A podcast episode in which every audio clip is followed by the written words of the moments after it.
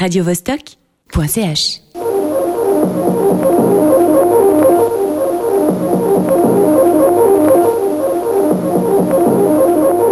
Μου πεμάντησα πως για να σε βρω θα πρέπει φτερά να έχω και πως για να πιω απ' τα χείλη σου θάλασσες να ταξιδέψω και πως για να πιω απ' τα χείλη σου θάλασσες να ταξιδέψω Vous êtes bien sur la planète bleue. Μου ποιμαντήσα πως αν ήθελα μια ζωή να σε αγγίζω στην κακοκαιρία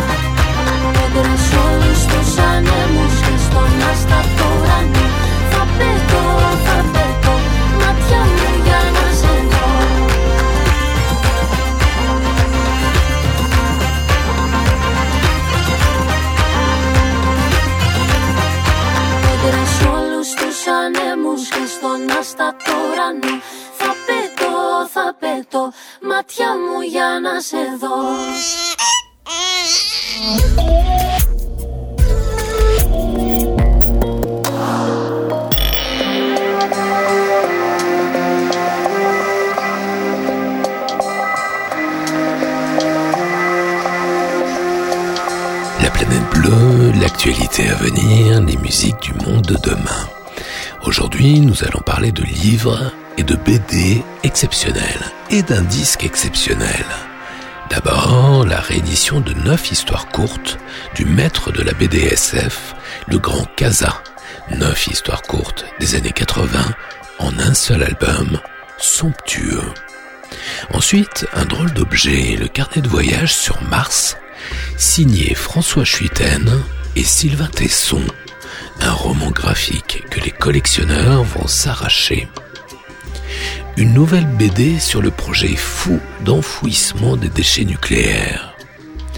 Et ce qui est peut-être le premier livre en langue française sur la musique ambiante.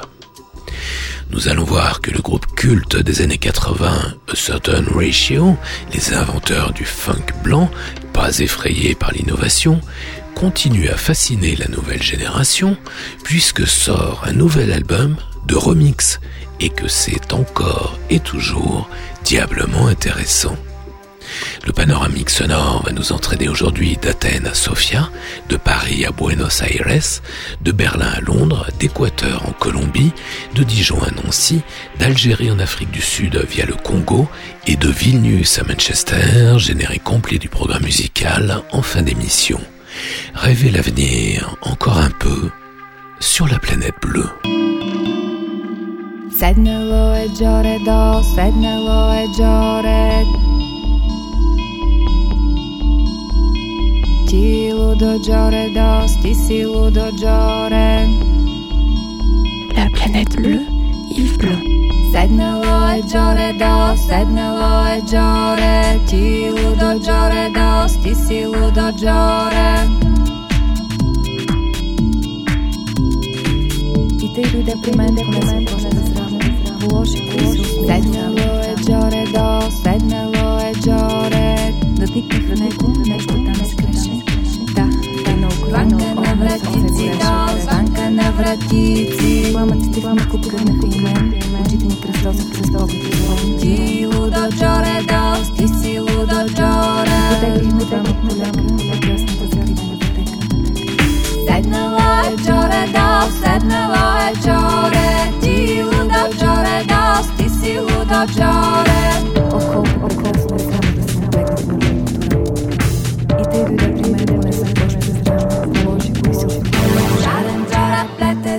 Šaren čora plete, Ti luda čore, ti si luda čore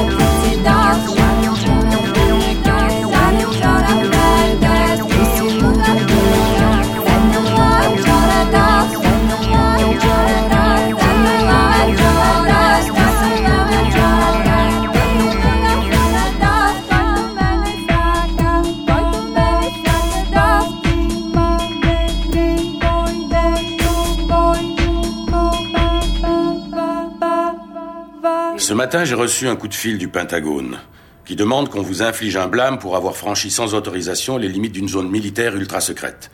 Qu'est-ce que vous alliez faire là-bas Euh, nous étions sur une piste, monsieur. Qui fait partie de vos dossiers à traiter D'une enquête dont vous êtes chargé L'agent Scully et moi avons été contactés par une source confidentielle. Quelle source Oh, si je connaissais son nom, je vous le donnerais. C'est une espèce d'informateur qui travaille dans l'enceinte de cette fameuse zone 51.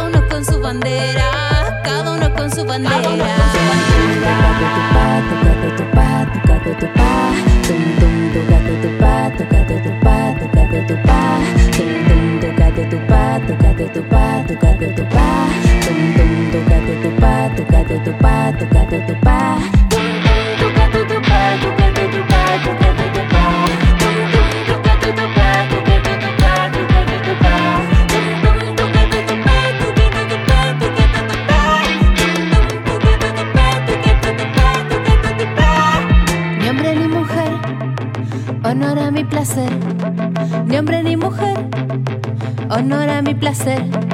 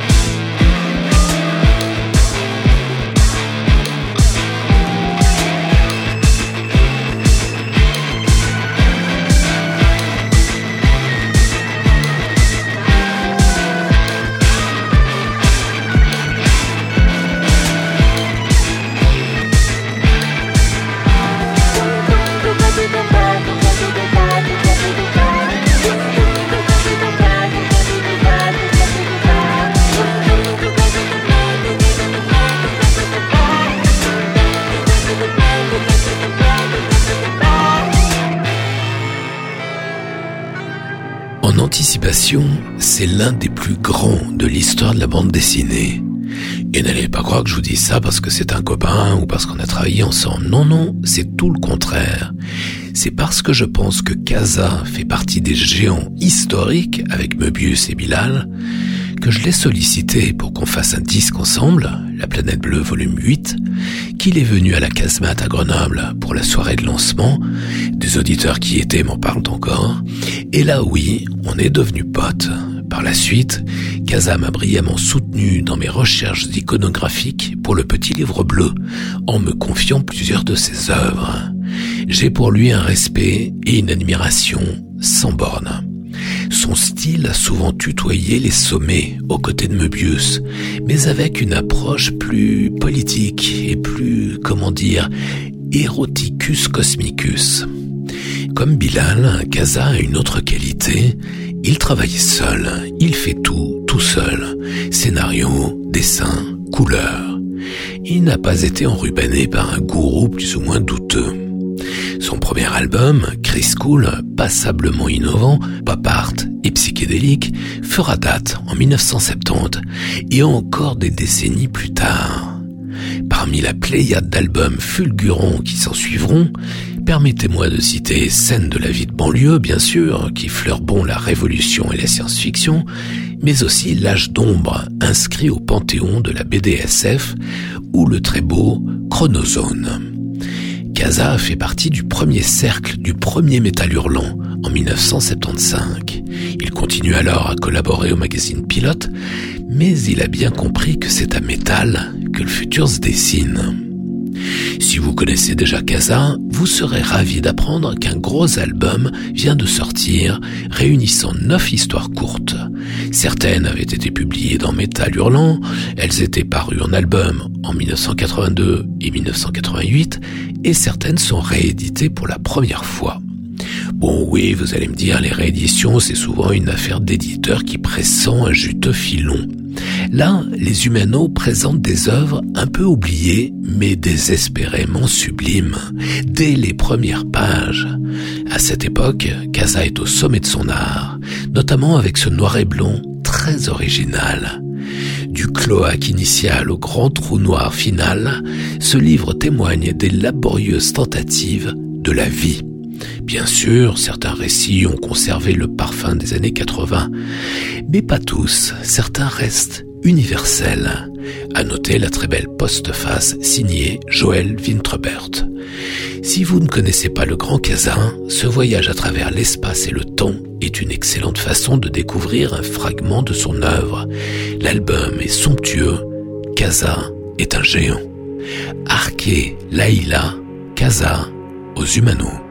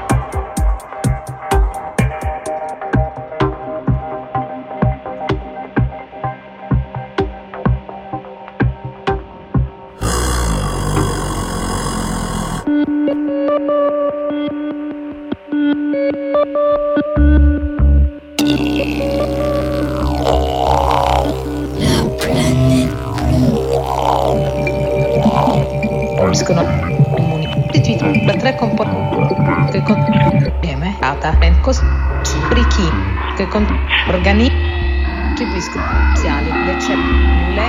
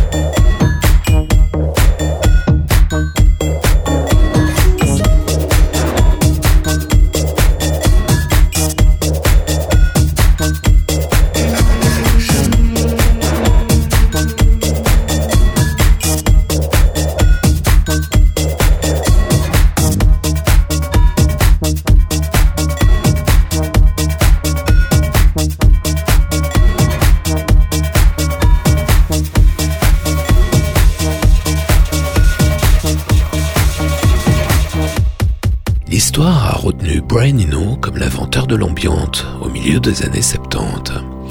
Les faits sont plus mesurés. Il semblerait que ce soit plutôt son ami et grand frère spirituel, John Hassel, qui a inventé l'ambiante. Simplement, John Hassel était un intello qui n'avait pas vraiment le sens de la formule, et il a appelé ce nouveau genre musical Fourth World, le quatrième monde. Évidemment, personne n'a rien compris. Brian Eno, qui était là, qui travaillait au même endroit sur le même concept, mais qui a lui le sens de la formule qui claque, a appelé cette nouvelle musique ambiante. Et l'histoire n'a retenu que cela. Rapidement, Brian Eno va verbaliser le concept comme capable de s'adapter à de nombreux niveaux d'attention d'écoute, favorisant la création d'un environnement sonore stimulant. Plus qu'un moment, il s'agirait d'appréhender cette nouvelle musique comme un lieu. John Hassel va plus loin, car il a déjà en tête, à la fin des années 70, sa vision des télescopages entre musique traditionnelle et ultramoderne, primitive et futuriste, orientale et occidentale, concept qui sera la base même de l'édification de la planète bleue, mais ceci est une autre histoire. Toujours est-il que les livres sur l'ambiante sont rares. En langue française, le genre était à peine représenté dans notre littérature, jusqu'à ce que le camarade Jean-Yves Leloup ne s'en mêle. En outre, il a bien senti le coup, Leloup, puisque son nouveau livre, sobrement intitulé Ambient Music, ne se contente pas d'empiler les critiques de 100 albums d'ambiante, il comporte aussi un véritable essai de 177 pages sur cette musique immersive, bain sonore de haut vol, souvent mal défini, cousin de la New Age, mais dénué de ses fastidieux sous-titres plus ou moins spirituels. Une musique conçue pour susciter la quiétude et favoriser la pensée. À peu près tout le contraire de la course à pied. C'est la partie savante, la plus intéressante du livre. En le feuilletant, vous ne serez pas dépaysé, on a souvent l'impression d'égrener les playlists de la planète bleue.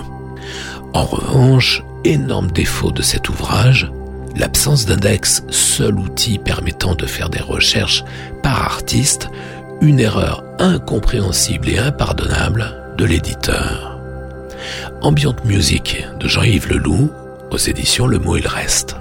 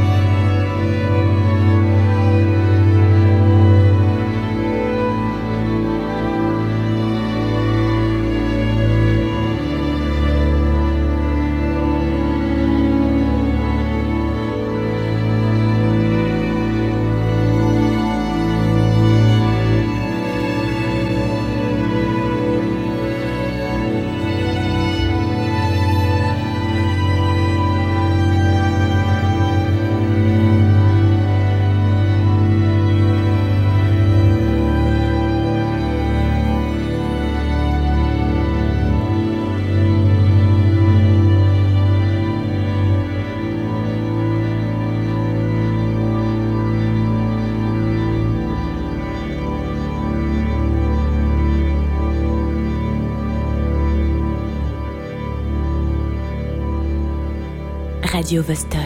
Écoutez, nous apprécions votre. votre hospitalité. Mais il nous faut des réponses et nous devons savoir ce qui se passe ici. La vérité. La vérité Oui. Vous ne savez rien. La vérité, c'est que personne ne sait au juste ce qui est vraiment arrivé. On a vu cette espèce de, de machin qui brillait dans le ciel, qui a percuté la Lune et créé un nuage de poussière et de débris. Là-haut, dans l'espace, et peu de temps après, ça s'est mis à... à nous tomber sur la gueule et... La planète bleue. La Terre a tout absorbé. Tous les adeptes de la théorie du complot ont parlé de guerre nucléaire, d'extraterrestres. Ce genre de conneries. En tout cas, si le gouvernement était au courant, il ne nous a pas donné le moindre avertissement. Rien du tout. Alors je déteste être porteur de mauvaises nouvelles, mais il ne reste peut-être que nous sur Terre, en fait.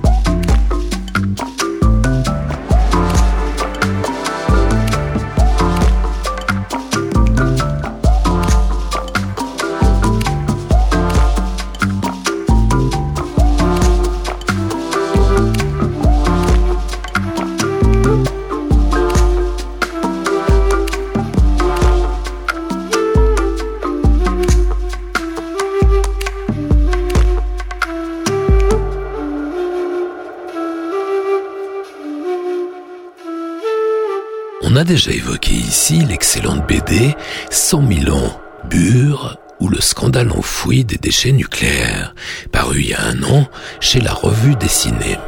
C'est l'une des très rares BD où même si le dessin n'est pas formidable, on s'accroche de bout en bout, tellement l'enquête de Gaspard Dallance et Pierre Bonneau et le découpage de Cécile Guillard sont convaincants, passionnants même.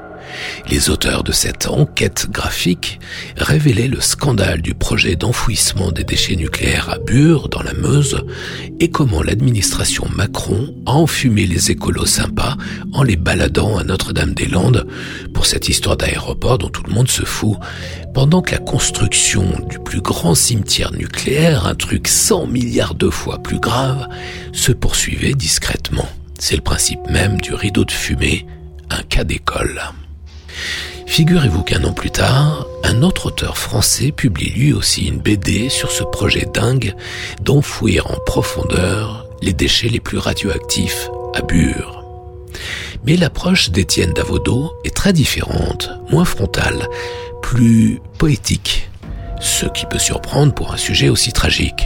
Ici, il est question de marche, donc de réflexion, du journal d'un vertige, depuis les mammouths jusqu'au fût radioactif.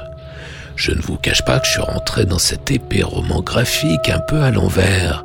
Faire le choix de la poésie pour évoquer le terrible sujet des déchets nucléaires dont nul ne sait que faire, l'a priori n'était guère favorable.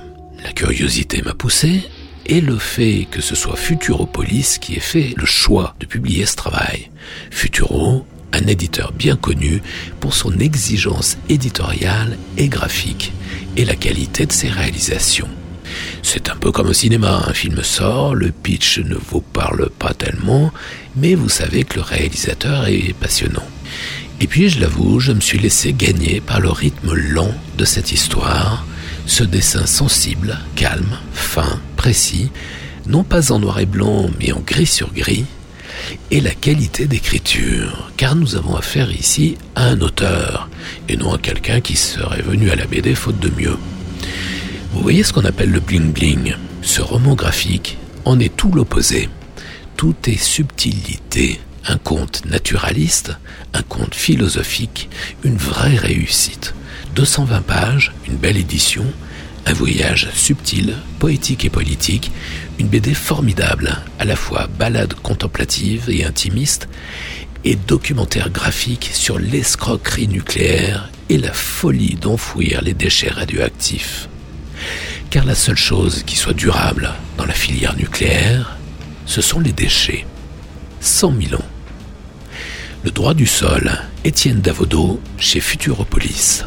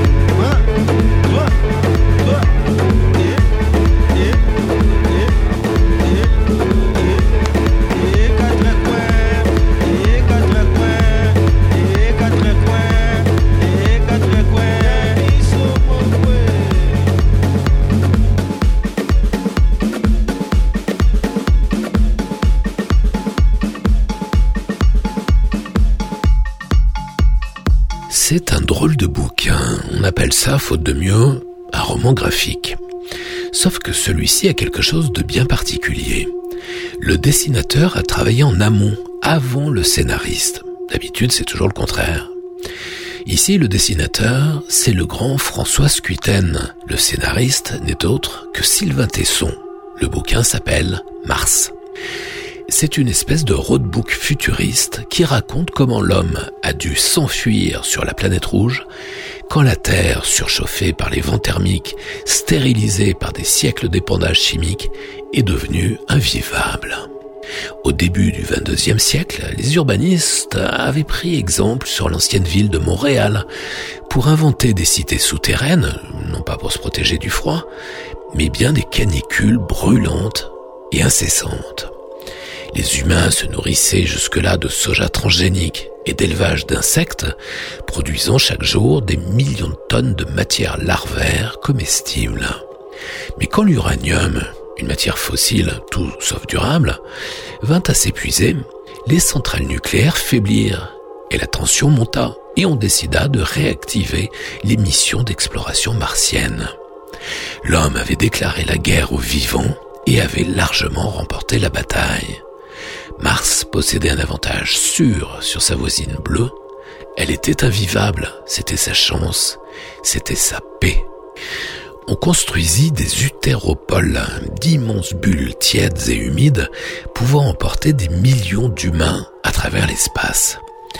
Évidemment, avant cela, il fallait trouver de l'énergie sur Mars. Une première équipe de chercheurs, la mission Mendeleev, un homme et une femme, est donc dépêchée sur place afin de tenter la localisation des ressources en thorium, la clé de l'énergie, de la colonisation, donc de la vie. Ce livre raconte au jour le jour ce périple à la surface de Mars la Rouge et comment les spationautes, entre le bleu cobalt de l'inconnu et les immensités cuivrées des canyons martiens, commencent à douter du bien fondé d'une nouvelle colonisation. Peu de textes, beaucoup de peintures, stylisées mais évocatrices, signées Squiten, un format panoramique très séduisant avec des carnets de notes et des crayonnés insérés entre les peintures.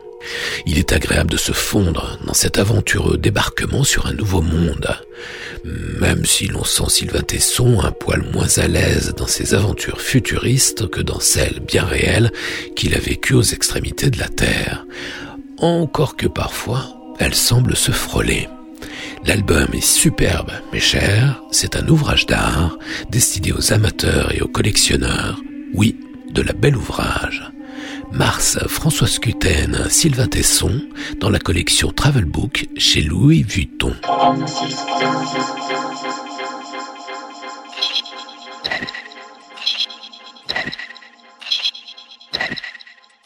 Radio Vostok.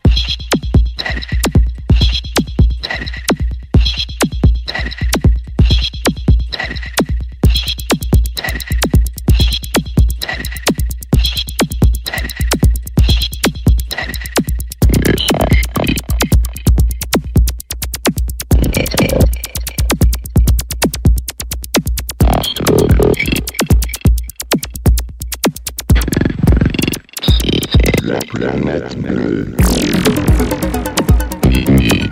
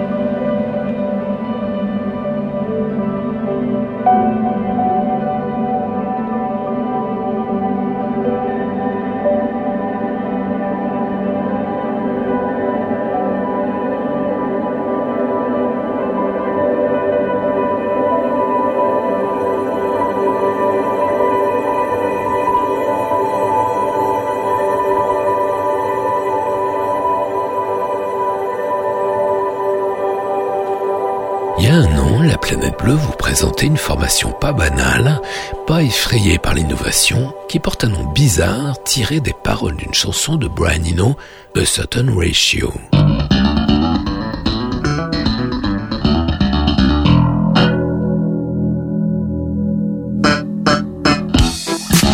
Je vous en parlais il y a un an parce qu'après une décennie de silence, A Certain Ratio publiait un nouvel album, comme autrefois palpitant.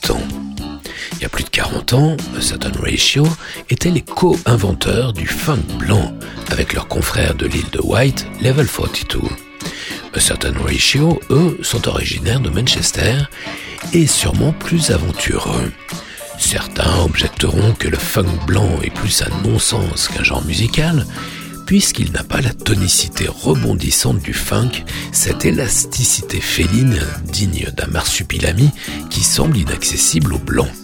Certes, le funk pâle partage avec son grand frère noir ce tempo intermédiaire, ultra dansant, proche du rythme cardiaque. Mais il est plus massif, plus trapu, plus carré, à angle droit, oui, moins élastique que le funk original, black. En revanche, A Certain Ratio a nourri le funk d'une dimension nouvelle, légèrement expérimentale, qui lui confère un son bien particulier. C'est ce qui définit une signature. En outre, c'est la spécificité historique de A Certain Ratio, le groupe a débuté sa carrière sans batteur. Pas évident pour un groupe de funk, même blanc. Alors, les musiciens ont dû renforcer la section rythmique, notamment la basse mixée plutôt devant, et transformer, grâce au jeu en slap, en véritable instrument percussif. Mais plus globalement, ça les a conduits à repenser la conception rythmique de toute leur composition. Malgré leur âge avancé, A Certain Ratio a déroulé l'essentiel de sa carrière dans les années 80, le groupe continue à fasciner la nouvelle génération, puisqu'un album de remix vient de sortir. Les cousins britanniques des Talking Heads, le funk blanc mutant de A Certain Ratio, remixé par la nouvelle génération sur la planète bleue.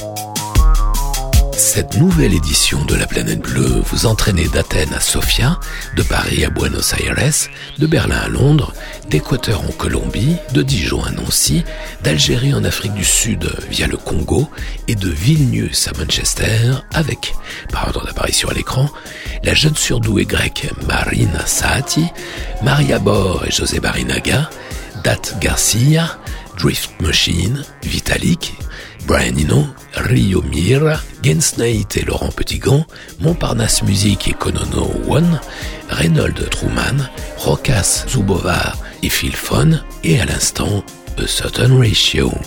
Retrouvez les références de tous ces titres et podcastez l'émission sur laplanètebleu.com. La planète bleue, libre, indépendante et non alignée, partout, toujours, tout le temps, en FM et en DAB, en streaming et en podcast, sur laplanètebleu.com, sur Mixcloud, sur iTunes et sur Spotify. La planète bleue. Yves Blanc. Prochain départ pour la Terre. Plus tard, plus loin, peut-être.